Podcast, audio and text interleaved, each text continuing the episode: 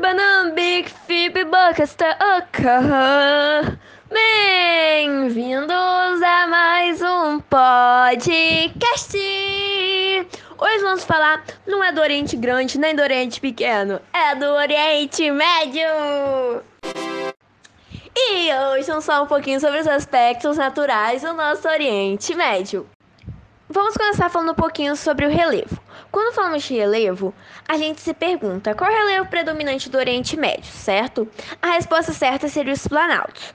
Porém, lá também se encontra, além de planaltos, planícies e montanhas. Mas montanhas no Oriente Médio, sim, lá na região do norte do Irã e do Afeganistão, é uma região bem montanhosa, enquanto na parte oeste do Golfo Pélvico você encontra uma área de planícies. Quando falamos sobre clima, a gente se pergunta qual o principal clima do Oriente Médio? Seria o clima árido e semiárido, porém lá podemos encontrar outros climas, como o Mediterrâneo e frio de montanhas. A região também é composta por diversos desertos, logo o clima árido é predominante. O clima semiárido seria o clima que estaria nas bordas desse clima árido. E você pode encontrar lá no norte do Iraque e do Irã as montanhas, onde seu clima predominante é o frio de montanhas. Enquanto a região próxima ao mar Mediterrâneo, nós vamos ter o clima mediterrâneo, né? É óbvio, que é um clima muito típico das regiões próximas a esse mar. No Oriente Médio, sua vegetação predominante são as xerófitas, que é uma região de climas áridos, climas secos, enquanto nas regiões de climas semiáridos se encontra as pradarias e os estepes, são um tipo de vegetação específica desse clima. O Oriente Médio, por ser uma região muito seca, existe a escassez hídrica.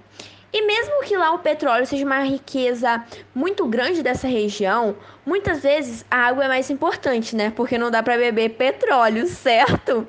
Agora vamos falar um pouquinho sobre os rios. A maioria dos rios do Oriente Médio são rios interminentes. Mas aí vocês me perguntam, Esther, o que é um rio interminente? Interminentes são aqueles rios que secam em determinado período do ano. Porém, lá há dois rios em especiais que são perenes, ou seja, são rios que sempre é um fluxo, que sempre estão caindo fluxo de água, que é o caso do rio Tigre e o rio Eufrates. O rio Tigre e o rio Eufrates são rios que ficam na antiga região da Mesopotâmia e que nascem na região da Turquia.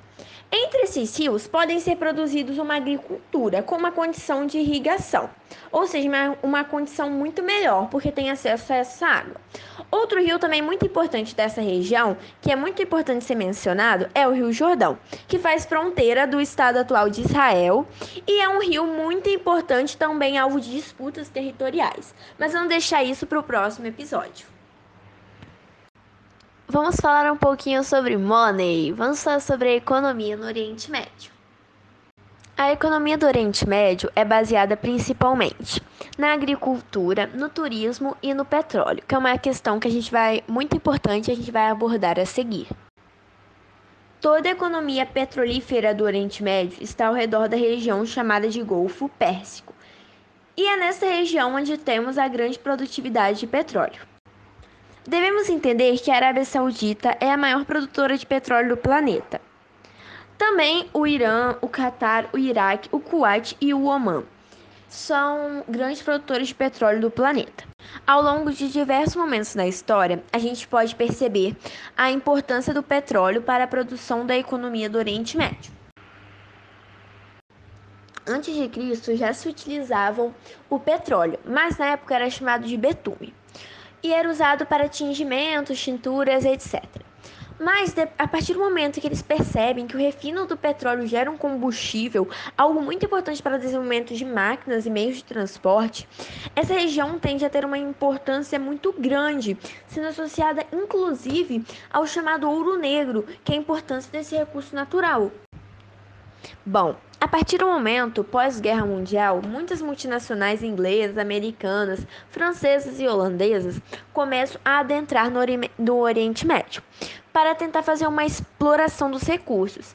E ao perceber essa situação de riquezas, essas indústrias acabam, acabam indo lá fazer a exportação. Como todo mundo precisa daquele recurso natural, todo mundo tem necessidade de usar aquele recurso, criou-se então na década de 1960 a OPP. Desculpa, OPEP. A sigla OPEP significa Organização dos Países Exportadores de Petróleo. Isso se tornou o quartel, reunindo a maior parte dos países exportadores de petróleo. Dessa maneira, acabava criando uma proteção econômica para quem vendia esse produto, liderada pelo Irã, pelo Iraque, Arábia Saudita, Emirados Árabes e pela Venezuela.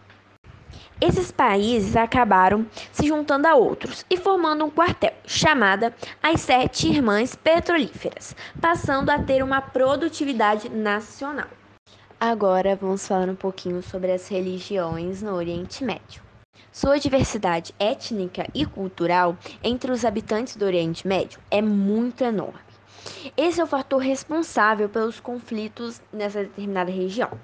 Um dos elementos diversificados é a religião, com crenças diferentes e disputas por territórios considerados sagrados.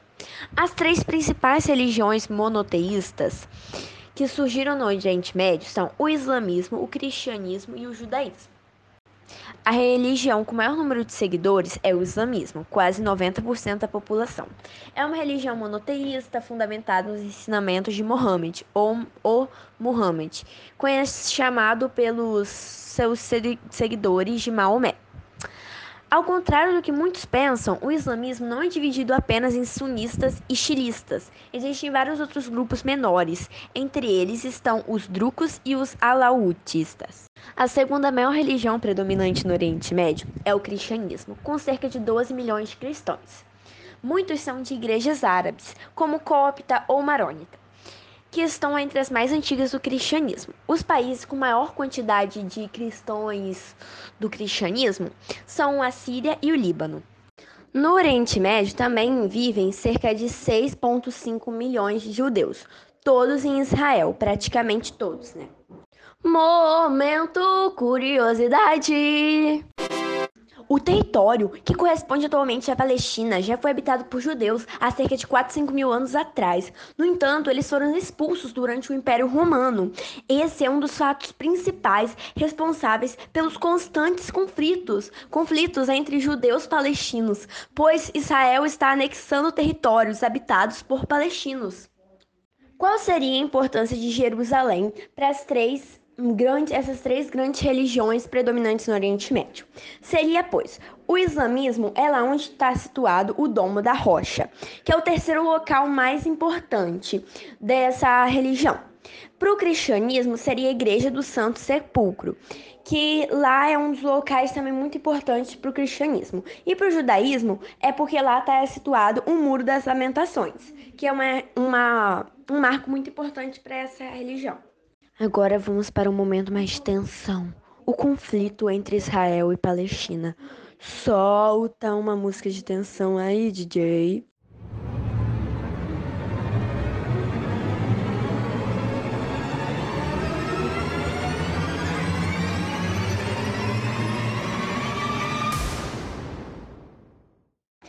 Conflito entre Israel e Palestina vai ocorrer em uma região muito específica do Oriente Médio, que é uma, que é uma região entre o Mar Mediterrâneo e o Rio Jordão. Esse conflito vai ocorrer efetivamente a partir da tentativa da ONU de tentar partilhar a região, criando assim dois estados, o Estado de Israel e o Estado palestino. Porém, os conflitos que existem entre eles têm um fundo, um fundo histórico. Não se iniciaram ali naquele momento esse momento, no caso. Essa região na qual chamamos de Israel já foi dominada por vários povos em diferentes períodos da história. Exemplo, já foi dominada por gregos, romanos, persas e otomanos. Porém, como, come como começou esses conflitos nessa região? Lá no período antes de Cristo, nessa mesma região, existiam vários povos. Dentre esses vários povos que viviam lá, existia um povo que habitava na região da Judéia chamado de hebreus. E eles vão ser conhecidos como judeus, pois viviam na Judéia, óbvio. E quem vai reconhecer eles como judeus? Quem reconheceu eles vão ser os romanos, com a entrada do Império Romano. Com essa mesma entrada do Império Romano naquela região, os povos que habitavam ali se sentem ameaçados, daí eles acabam fugindo. E essa fuga é conhecida como diaspora judaica. No caso, quem fugiu foi o povo hebreu, no caso, judeus. Eles fogem para a direção do mar Mediterrâneo, possibilitando então a distribuição desse, eh, desse povo judeu pelo sul da Europa e norte da África. Ou seja, isso foi a dispersão do povo judeu por motivos políticos ou religiosos. Bom, o Império Romano vai dominar essa região por um tempo. Porém, depois ele vai cair, e com essa queda, outros povos começam a dominar essa região, ou seja, povos de origem árabe. Até que no século XIII você vai ter um domínio muito importante, que vai dominar essa região do século XIII até o final da Primeira Guerra Mundial. Bom, quando a Primeira Guerra Mundial acaba e o Império Otomano se desfaz, essa região vai ser dominada por ingleses, ou seja, pelo Reino Unido. E o que vai acontecer aí? O domínio inglês dessa região vai ser muito importante, porque lá no século XIX, lá para o final, já surgia na Europa um movimento muito importante, chamado Movimento Sionismo, em 1896 uma teoria desenvolvida por Theodor Hills, que falava que a sobrevivência do povo judeu dependia da criação de um Estado independente. Ou seja, o povo, o povo judeu lá no início, que sumiu com a diaspora, que saiu da sua origem e eles precisavam manter a sua população. Então era necessário criar um Estado. Então o lugar ideal seria a região da Palestina. Por que essa região? Porque historicamente era o território que pertencia a esse povo. E aí vem a grande briga. A declaração de Balfour apoiava a ida desses judeus até aquela região. Porém, os britânicos vão ser um pouco contraditórios, porque alguns anos depois, no ano de 1939, eles vão falar, eles vão falar, vocês estão indo para lá, mas vão com calma. E eles vão ter o documento do Livro Branco, que restringiam e limitavam a compra de terras na região da Palestina por imigrantes judeus. E os povos judeus indo para a Palestina tinham dinheiro para pagar terras. Porém, os judeus começaram a aumentar sua população e começavam a gerar conflitos com os povos árabes da região. Isso vai se intensificar com o nazismo alemão e, a, alemão e a perseguição dos judeus na Europa e tal, que vai se intensificar ainda mais em 1933 e 1945, a fuga, a fuga de judeus à Europa em busca de Terra Santa. E aí vai começar efetivamente o conflito entre Israel e Palestina.